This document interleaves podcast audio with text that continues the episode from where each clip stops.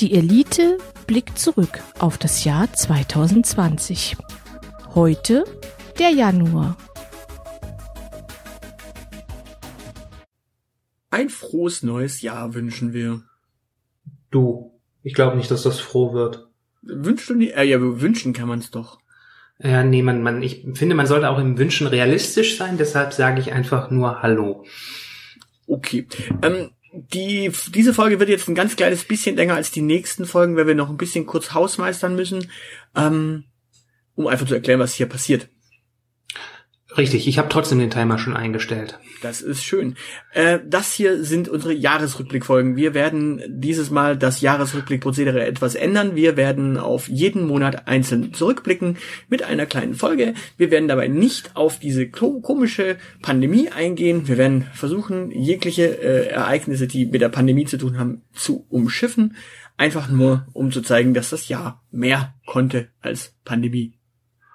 Genau. Und äh, ich für meinen Teil habe äh, beschlossen, weil wir hier jetzt ein Personality- und Lifestyle-Magazin äh, sind, weg von den großen Themen zu gehen und in mein kleines beschauliches Leben hin und wieder zu gucken.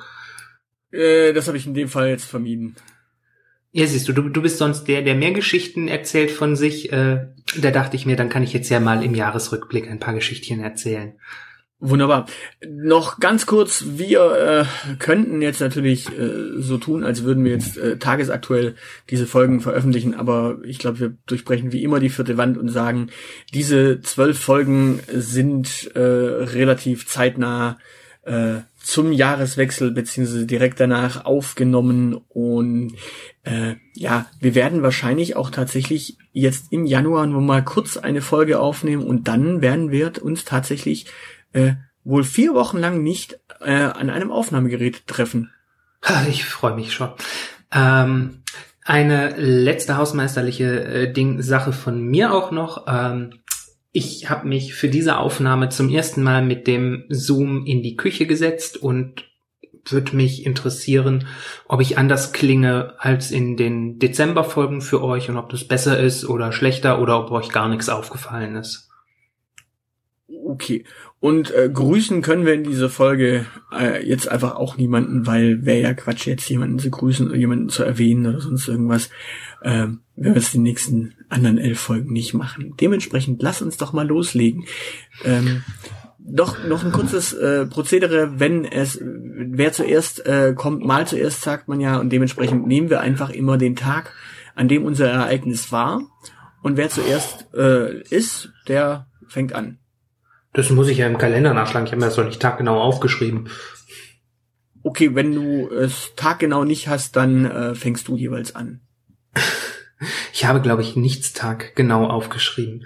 Ähm, okay. Aber gut, dann fange ich an. Ähm, im Januar konnte ich, ähm, wer zufälligerweise ein kleines, aber feines neues Format äh, des äh, Aushilfsjedis Podcasts hört, äh, weiß vielleicht, dass ich eine längere Geschichte hinter mir habe mit Gewichtsverlust. Und Ende Januar äh, hatte ich meine letzte Wiederherstellungs-OP. Ich bin jetzt offiziell Frankensteins Monster mit ganz vielen Narben am ganzen Körper. Du bist wiederhergestellt. Ich bin wiederhergestellt, ja von, von welchem Zustand? Weil Wiederherstellung heißt ja, dass es mal einen Zustand gab, in dem du, äh, ne, in den du wieder zurückversetzt wurdest. In den Normalzustand eines Menschen. Ähm, der äh, darin besteht, dass er keine hängenden Hautlappen an seinem ganzen Körper hat.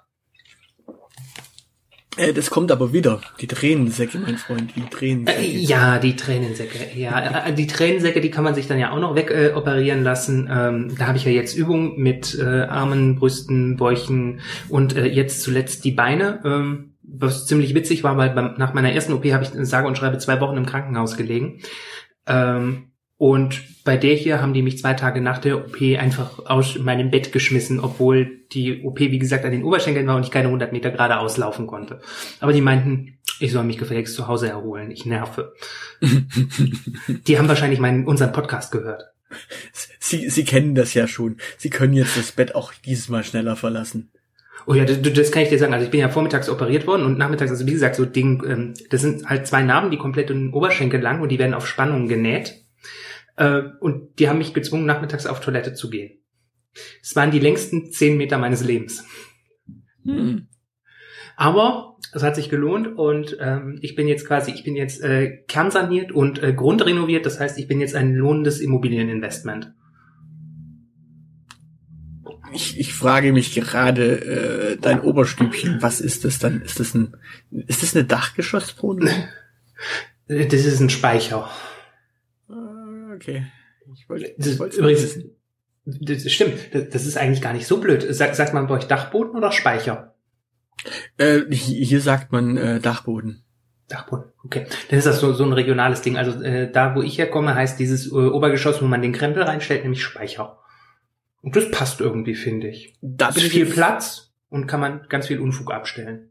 Da bin ich jetzt gerade überfragt, äh, ob man nicht äh, witzigerweise Speicher sogar zu dem äh, zu, der, zu der Scheune äh, draußen hinterm Deich sagt. Äh, da könnte man den Deichbrunch Podcast fragen. Äh, heißt das heißt das bei euch da oben Speicher? Wollten wir nicht nur Non-Mentions machen? ja, äh, doch haben wir in dem Fall. Schäm dich. Zu, zu, zur Strafe musst du jetzt von deinem Jahresereignis berichten. Äh, ich habe mir notiert den Januar, äh, den 1.1.2020. Gott, waren wir da noch optimistisch. Was war denn da? Äh, in den deutschen Ländern tritt eine verbindliche Schuldenbremse in Kraft. Oh je. Ach, das ist so eins, eins dieser Gesetze, die äh, ja auf die lange, lange, lange, wirklich lange hingearbeitet wurde, äh, bei denen alle Länder geguckt haben, dass sie möglichst äh, Schuldenabbau in den letzten Jahren betreiben. Und Gott, waren wir damals optimistisch. Ja, und dann, dann kommt Armin Laschet. Also da, da, da habe ich dann, also ich konnte im Januar an dieser Nachricht leider nicht vorbei, weil die war tatsächlich so, ähm, ja, wir, wir reden ja nicht über die Pandemie an sich, aber ta tatsächlich, wenn, wenn du so überlegst, das war so der Kulminationspunkt, auf das hat man jahrelang hingearbeitet, auf das haben Bundesländer hingespart, dass Also- es kracht. Und Ja. im, im Grunde, egal welches Ereignis eine Wirtschaftskrise ausgelöst hätte, ähm, Ja. wenn, wenn das 2020 gekommen wäre, in dem Fall gab es ja eins, ähm, ja, im, im Grunde die Pointe schlechthin, oder? Ja, also äh, so gesehen können wir Corona echt dankbar sein, weil äh, als, als, äh, guter alter Linker und tendenziell Keynesianer habe ich ja eine Allergie gegen Schuldenbremsen. Ähm, ich kriege da immer Hautausschlag, wenn Menschen äh, sparen und äh, schwarze Nullen und rote Nullen durch die Gegend fliegen. Dementsprechend hat Corona alles richtig gemacht zur Abwechslung. Mal können wir die Gesetze dann jetzt vielleicht auch abschaffen?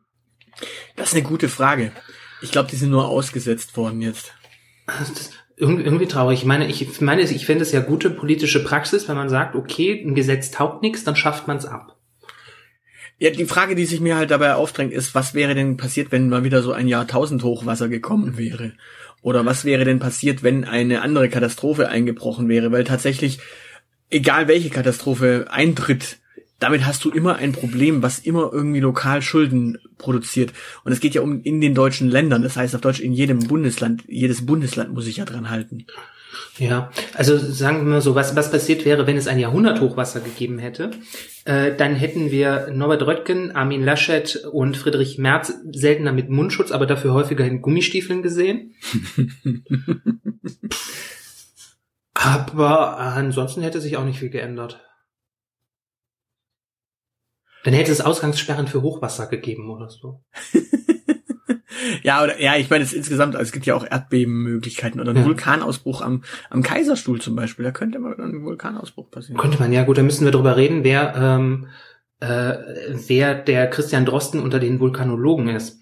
Also ähm, Alex Gerst ist ja, glaube ich, Geologe und der hat auch Vulkanforschung gemacht. Der hätte dann einen Podcast machen können. Ich glaube, das wäre nicht so ein lang, langwierendes Ereign- Ereignis gewesen. Also, hm. Also der ist auch sehr entertaining. Also äh, Ja, ja, aber ich meine jetzt so ein Vulkanausbruch ist jetzt nicht so langwierig. Also, Ja, gut. Ja. Also ja gut, also der, der zeitigt auch Langzeitfolgen. Also ich meine, ich habe ja in den Weihnachtsferien jetzt so äh, über Weihnachten ähm, Nachrichten gucken dürfen. Und wenn in der Tagesschau schon die Ausbuddelung eines Schnellimbisses äh, in Pompeji eine Tagesschau-Meldung ist, dann können, kann auch so ein Vulkanausbruch am Kaiserstuhl etwa 2000 Jahre lang News produzieren. da wird dann irgendwann wieder Freiburg ausgegraben. Ja gut, also ich weiß nicht, äh, ob man Freiburg so unbedingt wieder ausgraben muss. Also gut, aber lieber Freiburg als Tübingen, ne? Ich frage mich übrigens noch was anderes. Wenn du, wenn du Freiburg mit Pompeji vergleichst, ähm, haben die, haben die äh, Leute in Pompeji damals auch so viel gekifft? Und waren so Bestimmt. Links, waren so linksalternative Firebeaster? Ja, äh, wahrscheinlich. Und da gab es wahrscheinlich ursprünglich auch äh, Gesetze gegen und dann hat man festgestellt, dass sich keine Sau dran hält und dann hat man das Gesch äh, Gesetz wieder abgeschafft. Gut. Ähm, ich denke, damit haben wir den Januar 2020, den wir noch sehr positiv gesehen haben, äh, gut behandelt. Ja, finde ich auch. Und ich kann positiv vermerken, dass wir jetzt mit Hausmeisterei etwas über elf Minuten gebraucht haben. Ja, dann äh, denke ich, wir können doch mal drüber nachdenken, ob wir die nächsten Folgen auch so kurz hinkriegen. Wir geben uns Mühe. Äh, müssen wir jetzt noch Tschüss sagen? Äh, ja, ich glaube schon. Also Tschüss können wir auf jeden Fall, jeden Fall sagen. Ähm, tschüss. Okay, Tschüss. Bis zum nächsten Mal. Das soll's für heute gewesen sein. Für weitere Informationen besucht unsere Webseite www.dielite.org. Alle, die uns für diesen Podcast etwas in den Hut werfen möchten, werden unter patreon.com slash dieelitepodcast fündig. Vielen, vielen Dank. Unsere Social Media Kanäle findet ihr ebenfalls unter dieelitepodcast. Und natürlich freuen wir uns auch auf Feedback per Mail an aushilfsjedi oder Zeilenende at dieelite.org. Danke für die Aufmerksamkeit. Auf Wiederhören.